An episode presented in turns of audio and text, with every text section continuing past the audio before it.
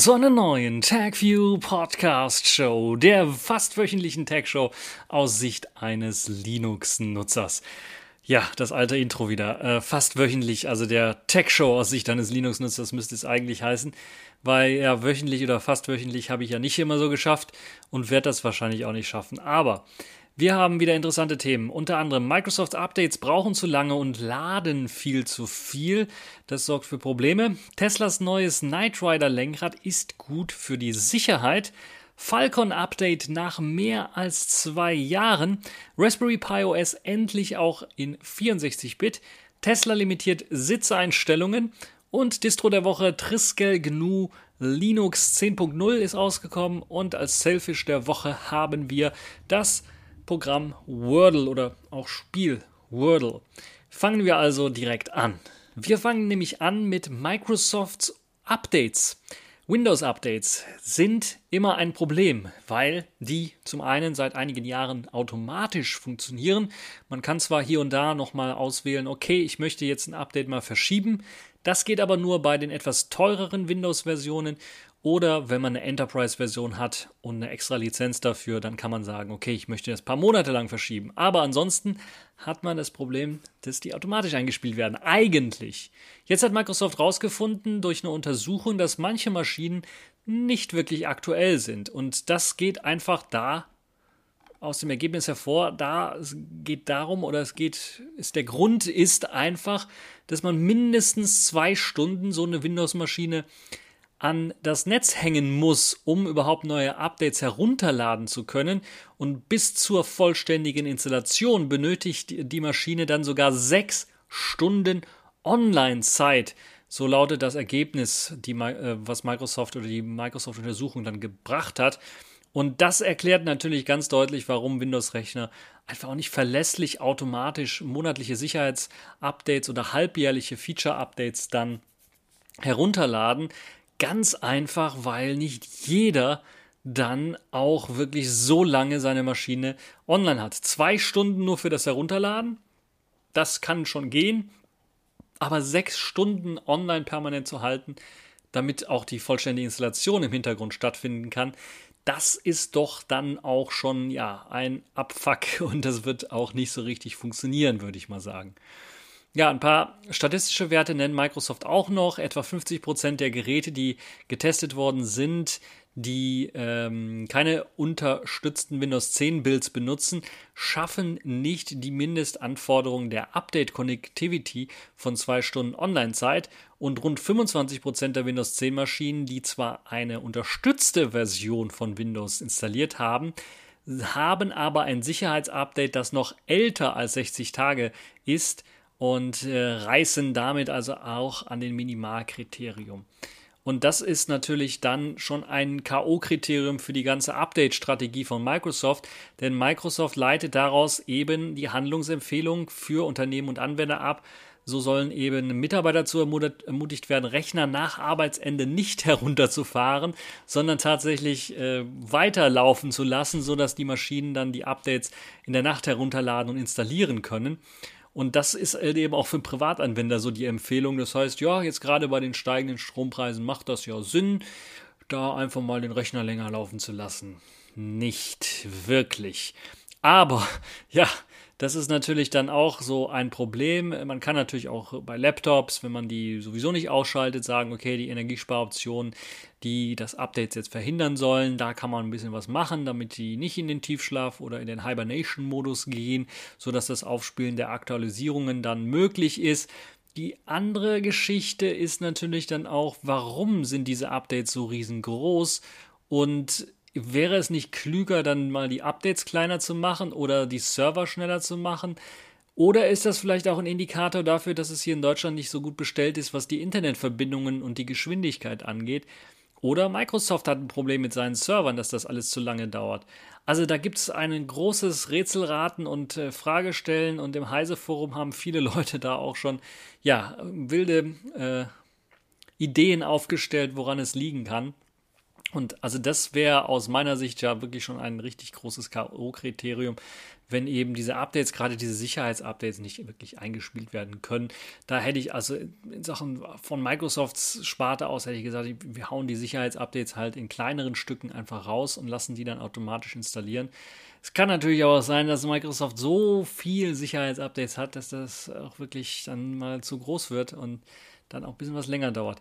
Aber auf jeden Fall ist diese ganze Update-Infrastruktur von Windows 10 wohl nicht so das Gelbe vom Ei. Also untersucht wurde vor allen Dingen Windows 10.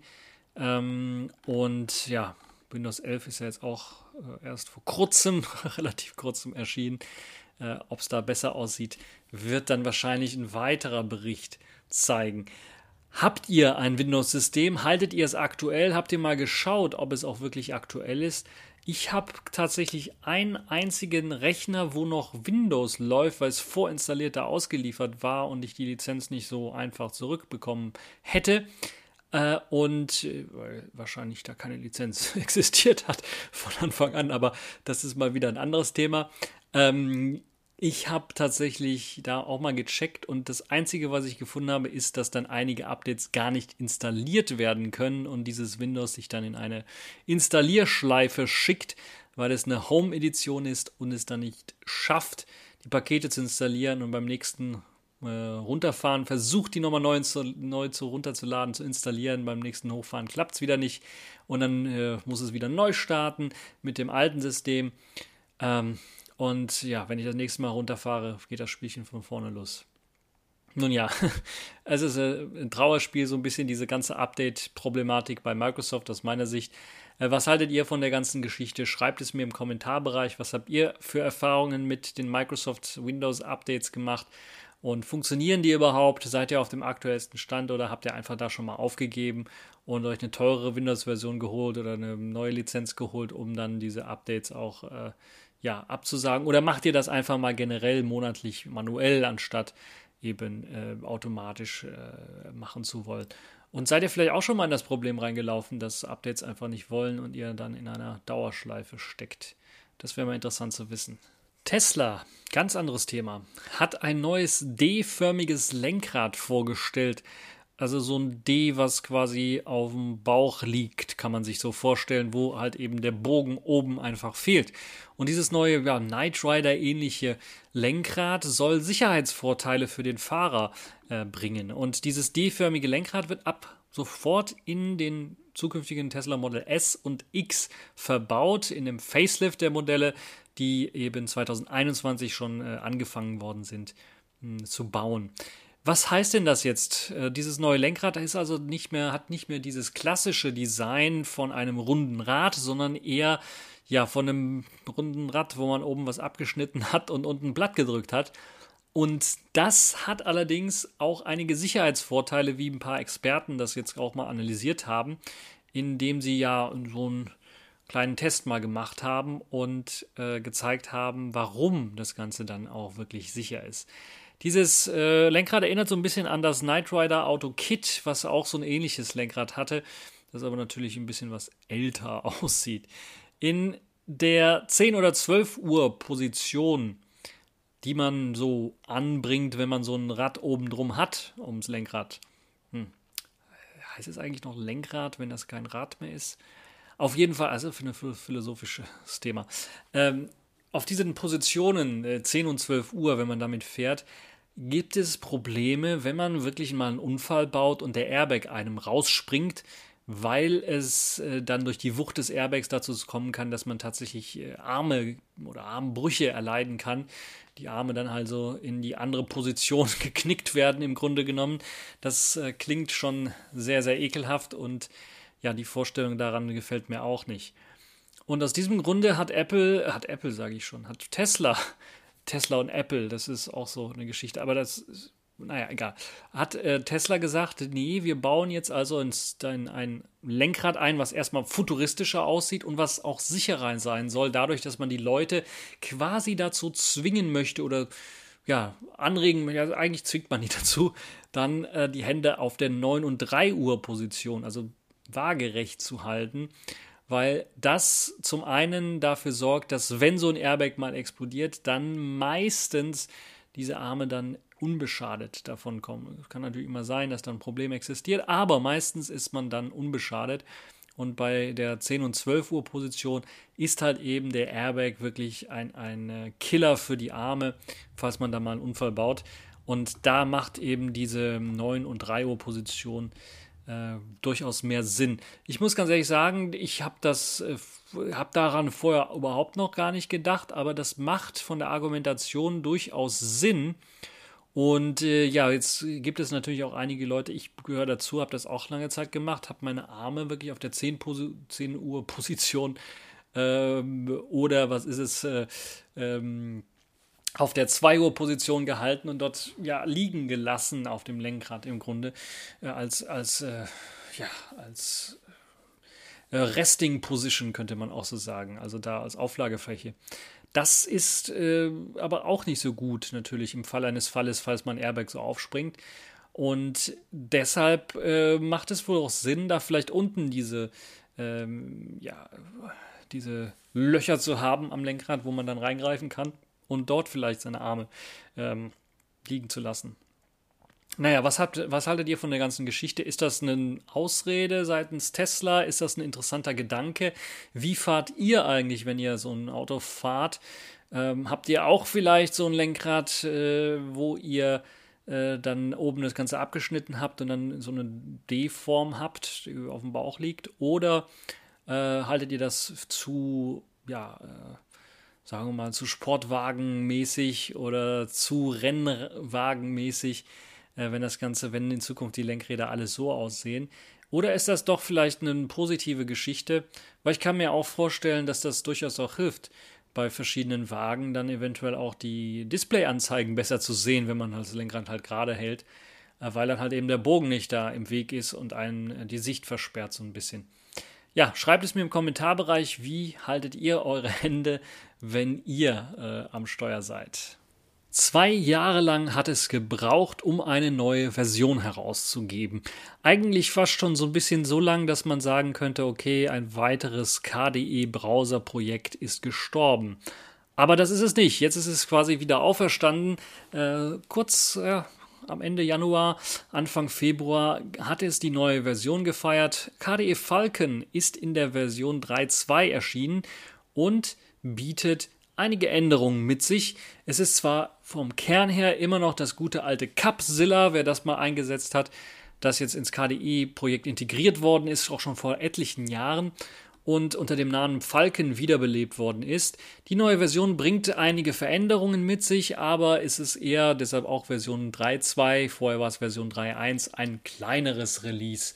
Und diese Version bietet einen Webbrowser auf moderner Qt Web Engine, weil ihr einen aktuellen Qt Web Kit, äh, Qt Web äh, Engine installiert habt oder Qt 5 installiert habt, mh, hat die Möglichkeit jetzt auch PDFs intern anzeigen zu können. Dafür wird PDFium verwendet, die Softwarebibliothek, freie Softwarebibliothek für, das, für die Anzeige von PDFs in Webbrowsern. Das ist also im Grunde genommen das, was man auch von Firefox oder von äh, Chromium her kennt. Also von der Oberfläche her sieht es genauso aus. Und das ist schön, dass das dann auch mit integriert ist. Äh, für die Leute, die es haben wollen. Ich habe ein Video dazu gemacht, das könnt ihr euch auch auf meinem YouTube-Kanal anschauen, TechView Podcast und ist in Englisch gehalten, aber da gibt es so eine kleine Tour rund um Falcon 3.2 äh, und die neuen Features und Funktionen. Und dort wird auch PDF-Film gezeigt, dass, oder die PDF-Integration, die musste ich bei meiner Version noch extra aktivieren in den Einstellungen, weil sie standardmäßig deaktiviert ist und äh, beim Anklicken von PDFs dann versucht wird, die Datei herunterzuladen. Falcon ist in C geschrieben. Der Browser selber hat die Möglichkeit, Bookmarks zu importieren vom Chromium, vom Firefox und von anderen Webbrowsern. Das ist sehr schön gemacht. Falls ihr eine, eure Bookmarks im Lesezeichen äh, als HTML exportieren könnt, könnt ihr die auch bei Falcon mit importieren. Die Qt Web Engine 5.15.3 ist das, was, womit ich das jetzt getestet habe. Das hat wunderbar funktioniert. Das gibt äh, Falcon äh, 3.2 nicht nur für Linux, sondern auch für Windows und interessanterweise auch für einen guten alten Bekannten von uns, nämlich Haiku. Haiku hat als Betriebssystem auch Falcon als Webbrowser und das kann ziemlich interessant sein, wenn es da eben auch auf, Qt, auf der neuesten Qt Web Engine lauffähig ist und dann die Möglichkeit hat, Sachen anzeigen zu können. Es ist quasi der Standardbrowser unter KDE Plasma 5, wobei nicht viele den wirklich auch einsetzen als Standardbrowser. Ich habe ihn bei mir installiert und benutze den auch tatsächlich ähm, weil er eben die, dieses Session Management ziemlich gut macht. Und das mag ich. Also die Möglichkeit, da das Session Management unkompliziert zu machen, wo man sagen kann, okay, ich habe jetzt mehrere Browserfenster offen mit mehreren Tabs. Dort habe ich jetzt meinen äh, Workflow drin oder meine Arbeitsgeschichten, woran ich gerade äh, arbeite und kann das einfach in der, im Session Manager abspeichern, kann zu dieser Session wechseln oder kann auch wieder in meine normale ähm, äh, Session wechseln, wo ich also zum Beispiel äh, ja, Heise, Golem, Computerbase und was auch immer durchlese ähm, oder YouTube-Videos schaue oder was auch immer. Und das habe ich, da habe ich also die Möglichkeit, mit, mit diesem Session Management durchzuwechseln und das ist wirklich ziemlich gut gemacht. Und es gefällt mir. Wer das Ganze ausprobieren möchte, wie gesagt, äh, unter Linux gibt das Ganze, gibt es das Ganze als ähm, Snap zum Beispiel oder als Flatpak, da kann man sich das Ganze installieren äh, und äh, einfach ausführen auf fast jeder Linux-Distribution. Ansonsten steht das Ganze auch für Windows bereit. Und bei Haiku sollte es eigentlich auch äh, bereitstehen. Da könnt ihr euch das Ganze auch nochmal anschauen. Mich würde mal interessieren, was ihr davon haltet. Habt ihr das auch mal ausprobiert? Ähm, ist das schon mehr als zwei Jahre her, wo ihr Falcon ausprobiert habt? Äh, war er eher, ja, Absturz, äh, abstürzend für euer Betriebssystem oder nicht. Ich habe so ein bisschen gemerkt, die Versionen, die beispielsweise Ubuntu oder Debian ausliefern, die sind meistens immer so ein bisschen was veraltet, weil sie mit einer alten Qt Web Engine gebaut worden ist, sind und diese alte Qt Web Engine nicht immer auf dem neuesten Stand ist und so ein bisschen wackelig manchmal auf den Beinen war, zumindest bei den alten Versionen. Bei der neuen Version habe ich jetzt schon seit, ich habe Falcon 3.1 äh, auch schon seit mehr als einem Jahr benutzt überhaupt keinerlei Probleme gehabt mit Abstürzen. Ein einziges Mal ist es, glaube ich, mir abgekratzt, ansonsten nie. Und das ist, glaube ich, ein gutes ähm, Stichwort hier auch. Mich würde interessieren, was habt ihr für Erfahrungen gemacht mit dem Falcon-Browser? Benutzt ihr den oder seid ihr auf irgendeinen anderen Browser äh, eher fixiert und könnte den eher empfehlen. Alles ab in den Kommentarbereich. Das würde mich richtig interessieren, was ihr davon haltet. Äh, wo wir von einem Betriebssystem geredet haben, ja, ich glaube mal, wir können einen Browser auch mittlerweile als Betriebssystem bezeichnen. Äh, kommen wir zum anderen Betriebssystem, eher so ein klassisches Betriebssystem für Singleboard-Computer. Raspberry Pi und das dazugehörige Raspberry Pi OS wurden geupdatet. Nicht die Hardware selber, sondern nur das OS. Die kann nämlich jetzt auch 64-Bit. Endlich, muss man tatsächlich sagen. Es gab natürlich schon viele andere Drittanbieter, Linux-Distros, die 64-Bit angeboten haben für den Raspberry Pi, aber das Raspberry Pi OS, das, was auch standardmäßig teilweise ausgeliefert wird auf einer Micro-SD-Karte für den Raspberry Pi, dass das jetzt auch 64-Bit ist, ist, glaube ich, eine gute Nachricht. Vor allen Dingen für die Leute, die mehr als 4 GB RAM wirklich nutzen wollen und ein bisschen was mehr machen wollen mit dem Raspberry Pi als nur ein Media Center betreiben oder einen kleinen äh, Server. Die 64-Bit-Version kann halt eben jetzt mehr als äh, die 4 GB RAM adressieren und hat dabei die Möglichkeit dann natürlich auch in der Debian 11 Bullseye-Version den Linux-Kernel 5.10 zu benutzen. Das ONS kann dann eben äh, vollständig äh, in den sogenannten Headless-Modus für Minimalinstallationen heruntergeladen werden. Das Image ist dann etwas größer, also 1, äh, ist dann etwas kleiner eigentlich, wenn du es in der Headless-Installation machst, nicht, nicht größer, äh, mit 435 zu 1135 Megabyte, also 1,1 Gigabyte, ein bisschen was kleiner, also 435 Megabyte. Das 64-Bit OS ist eben mit Raspberry Pi Boards kompatibel ab Version 3b. Dann gab es nämlich den 64-Bit Prozessor. Ähm, ich glaube, nicht immer habt ihr dann auch wirklich voll den Arbeitsspeicher, aber jetzt habt ihr die Möglichkeit, also selbst wenn ihr einen 4 GB RAM äh, Raspberry Pi habt, wenn ihr einen 64-Bit CPU habt, probiert es einfach mal aus. Ihr werdet merken, Webbrowsen und äh, tägliche Aufgaben, die sind ein Ticken schneller auf der 64-Bit-Maschine, beziehungsweise mit einem 64-Bit OS. Jetzt unterstützt es natürlich noch mehr Arbeitsspeicher. Das ist ja schön für alle diejenigen, die ihr Raspberry Pi so ein bisschen aufgemoddet haben oder sowieso schon auf ein äh, Raspberry Pi Board mit 8 GB RAM setzen.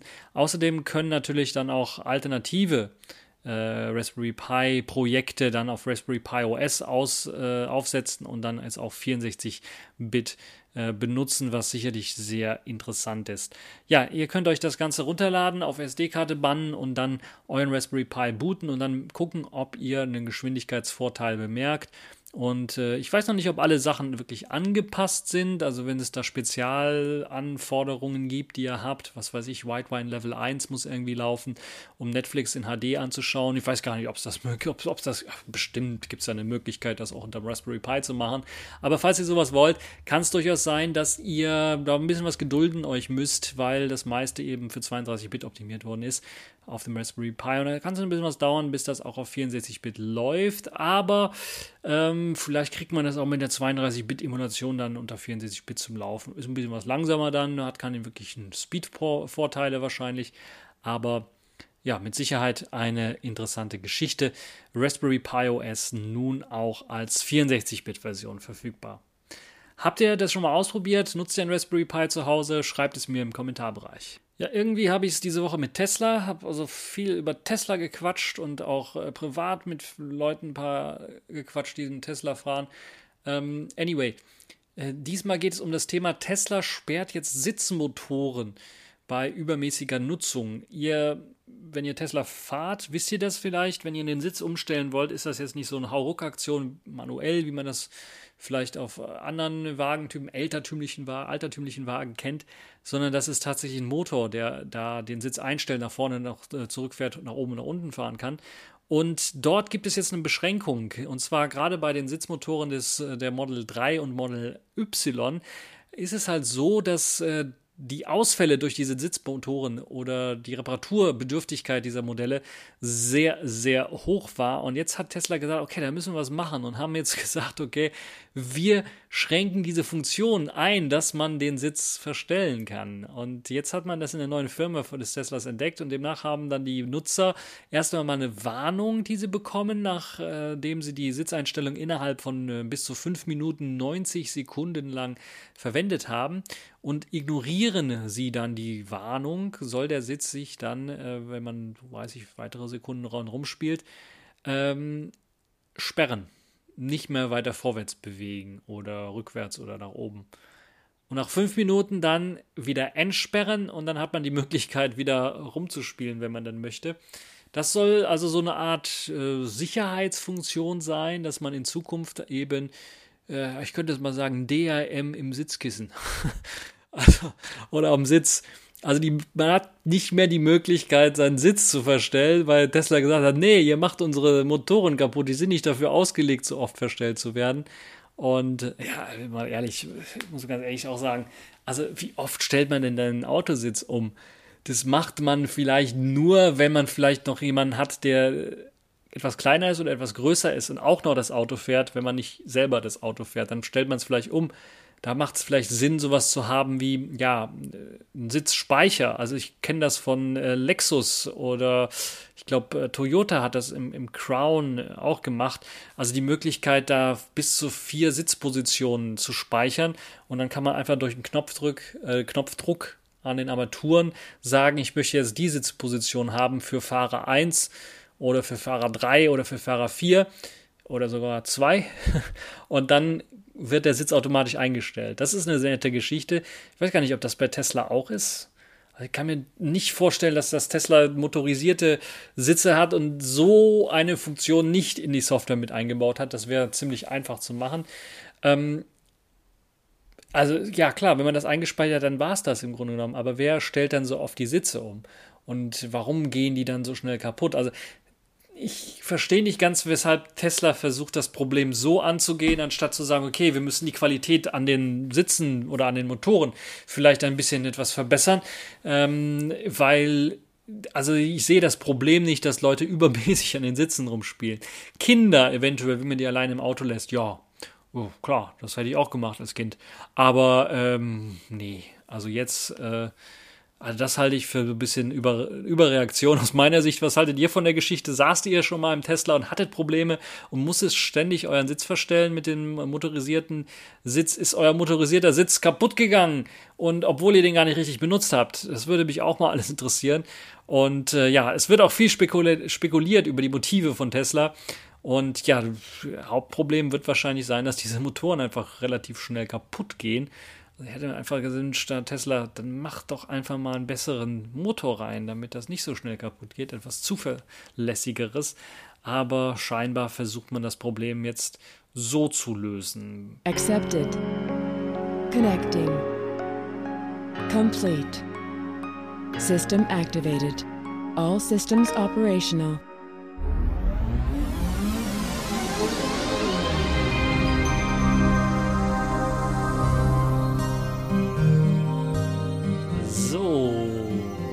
Kommen wir zu den Kategorien in dieser Woche. Und wir fangen an mit der Distro dieser Woche. Und das ist Triskel GNU Linux. Und ihr hört schon am Namen, dass das wahrscheinlich eine GNU Stallman Approved Linux Distribution ist. Genauso ist es eine freie im Sinne von Freiheit liebende Linux-Distribution, die eben auf den GNU-Freiheitsgedanken setzt. In Version 10.0 Nabia ist jetzt äh, die Version rausgekommen und äh, bietet Support bis April 2025 an. Es gibt ISO-Images zum Runterladen, es gibt viele Verbesserungen und Änderungen. Unter anderem wird jetzt auf einen GNU Linux Libre Kernel gesetzt. Was ist das denn? Das ist ein Linux-Kernel, der befreit wurde von allen Binary-Blobs oder sonstigem proprietären Kram, der sonst so in der, im Linux-Kernel zu finden ist.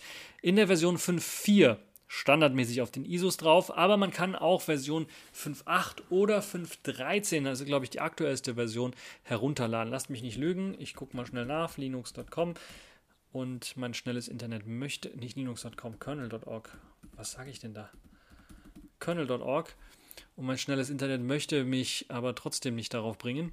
Ähm, 5.13 ist mit dabei. Es gibt den sogenannten A-Browser.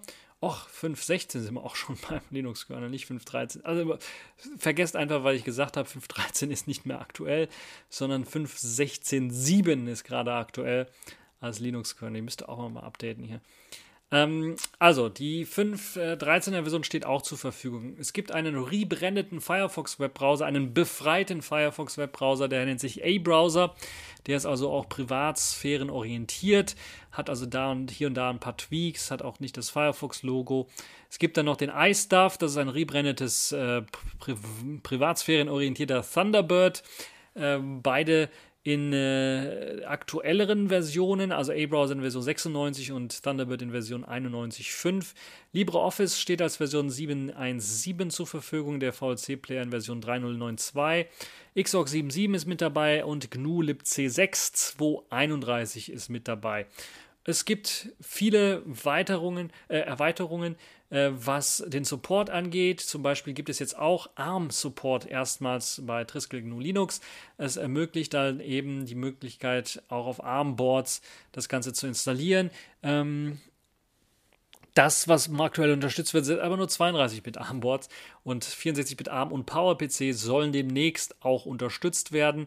Es gibt ähm, keinen wirklich offiziellen Support für spezielle Boards, also so ein Raspberry Pi oder sowas.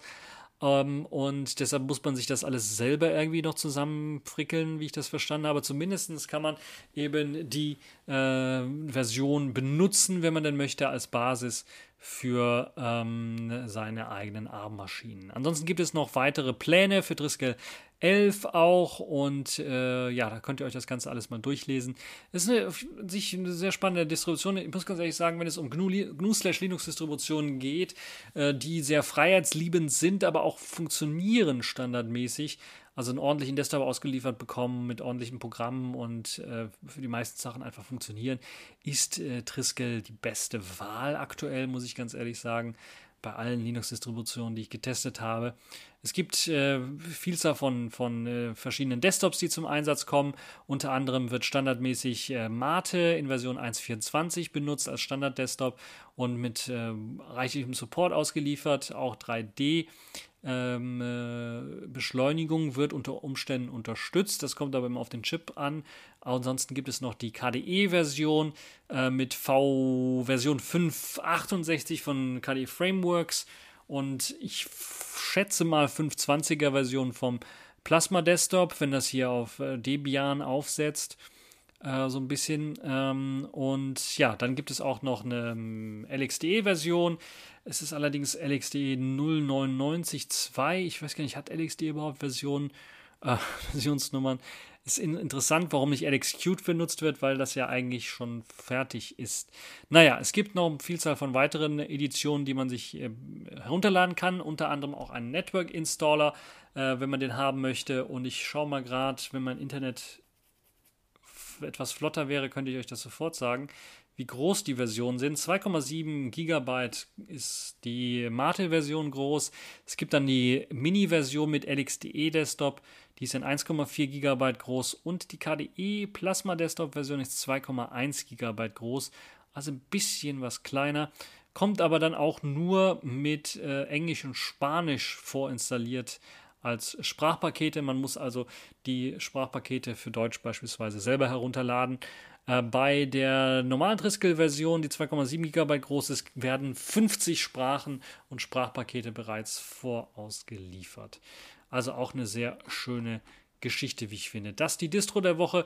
Wer vielleicht mal so einen alten Rechner hat, der GNU Linux befreit werden möchte, der kann sich Triske Linux gerne mal anschauen. So, jetzt sind wir schon bei der letzten Kategorie in dieser Woche. Das ist das Safefish oder der Safefish der Woche. Äh, ist eine App diesmal oder ein Spiel, vielleicht beides. Ähm, Guess the Word oder mit anderen Worten Wordle. Ähm, heißt die App, die ich euch vorstellen möchte für Selfish S, ist eine App, die verschiedene Sprachen unterstützt. Das ist so ein bisschen wie Hangman, aber anders. Also da werdet ihr nicht gehangen, wenn ihr das Wort nicht kennt sondern das ist halt eben ein Wortratespiel, wo ihr verschiedene Wörter raten könnt. Ihr kriegt auf der extra Tastatur Wortvorschläge bzw. Buchstaben und habt ja so eine kleine ähm, ja, Kreuzworträtselartige äh, ja, Felder, wo dann eben Wörter zu raten sind. Äh, wenn ihr mal Glücksspirale gesehen habt, äh, Glücksspirale glaube ich hieß es ja, wo ihr dann Wörter raten müsst. Da sind also ein paar Buchstaben schon aufgedeckt und ihr müsst dann ein paar Buchstaben sagen und dann müsst ihr das Wort erraten. Ungefähr so funktioniert das Ganze. Es gibt den, den Support für Deutsch, Englisch, äh, Suomi, Magia, Netherlands, Russisch und Schwedisch. Das ist also möglich mit, dem, äh, mit der App selber. Schöne Geschichte, dass das da mit dabei ist. Es gibt aber noch mehr. Ah, es gibt noch mehr Sprachen. Ah, da gibt's noch, sind noch einige Sprachen hinzugekommen. Unter anderem Ungarisch ist dazu gekommen. Also wer das äh, spricht, der kann auch jetzt Wordle spielen. Ich finde das eine interessante Idee, ist zumindest mal ein abwechslungsreiches Spiel. Ich würde es als Spiel bezeichnen. Ähm, Wörter lernen eventuell auch an der einen oder anderen Stelle, wenn, wenn, wenn äh, ihr beispielsweise Englisch lernen möchtet, Holländisch, Russisch oder eine andere Sprache. Da habt ihr eben also die Möglichkeit, da vielleicht äh, euren Wortschatz ein bisschen was zu erweitern. Ähm, aber auf jeden Fall mal zwischendurch, wenn man mal so an der, auf der Bahn wartet oder sowas, anstatt jetzt hier irgendwelche äh, Küken durch die Luft zu jagen oder was auch immer oder äh, kleine Pinguine durch die Luft zu schießen. Ich weiß, ich bin alt. Alte Spiele fallen mir nur ein. Ähm, habt ihr sehr die Möglichkeit, Worte zu erraten. Das ist auch ja, eine interessante Geschichte. Ansonsten, wie sieht es aus mit äh, Selfish S? Wir warten immer noch Version 4.4, die wohl jetzt äh, doch vielleicht zu Valentinstag rauskommen könnte. Äh, Jolla macht was. Äh, was die Apps angeht, die App-Situation ist so ein bisschen so eingeschlafen bei Selfish S. Deswegen gibt es auch auf meinem YouTube-Kanal nicht großartig viel Neues. Ähm, in Sachen Apps zu Selfish S, also der Yola Store ist tot, äh, nicht wirklich tot, aber da wird fast gar nichts Neues hochgeladen. Und wenn, dann findet man interessante neue Entwicklungen auf äh, Open Repos. Ähm, und ja, aber das ist jetzt auch eher Produktpflege, die getrieben wird und wirklich neue Anwendungen kommen nicht wirklich hinzu. Hat vielleicht auch was damit zu tun, dass der Druck nicht mehr so groß ist, da der Android-Support immer besser wird. oder einfach damit zu tun, dass viele Leute einfach keine Lust mehr haben, für Savage OS zu entwickeln. Was durchaus verständlich ist, wäre vielleicht ein Thema für eine andere Sendung, wo man darüber reden kann, warum äh, Yolla nicht aus dem Quark kommt, was die Qt-Updates äh, angeht und weshalb äh, man, weshalb ich davon ausgehe, dass äh, Selfish S keine große Zukunft hat, wenn Yolla es nicht schafft, auf eine neuere Qt-Version umzusteigen äh, weil mit diesem veralteten Software-Stack dann ein paar Jahre weiter zu kämpfen, das kennen wir, das kenne ich bereits schon vom BlackBerry 10. Das hat nicht gut geklappt und das wird auch nicht weiter gut klappen und das wird irgendwann mal zu Ende gehen müssen. Ja, wir werden mal sehen, wie sich das entwickelt. Ähm, und äh, ja, ich will aber auch mit positiven Nachrichten aufhören. Also ich bin mir relativ sicher, wir werden mit SavageOS 4.4 ein größeres Browser-Update erleben und an der, anderen, an der einen oder anderen Stelle sicherlich auch ein stabilen, stabiles Release für das Xperia 10 Mark III bekommen, für die Leute, die dann mit SavageOS anfangen wollen. Die haben dann Spaß an der Freude am Gerät äh, mit dem Xperia 10 Mark III und Selfish S, das hoffentlich sehr stabil darauf laufen wird. Und äh, ja, das war's jetzt für diese TechView Podcast Show. Ich hoffe, es hat euch gefallen, ihr hattet Spaß dran. Und äh, ja, bis zur nächsten Show.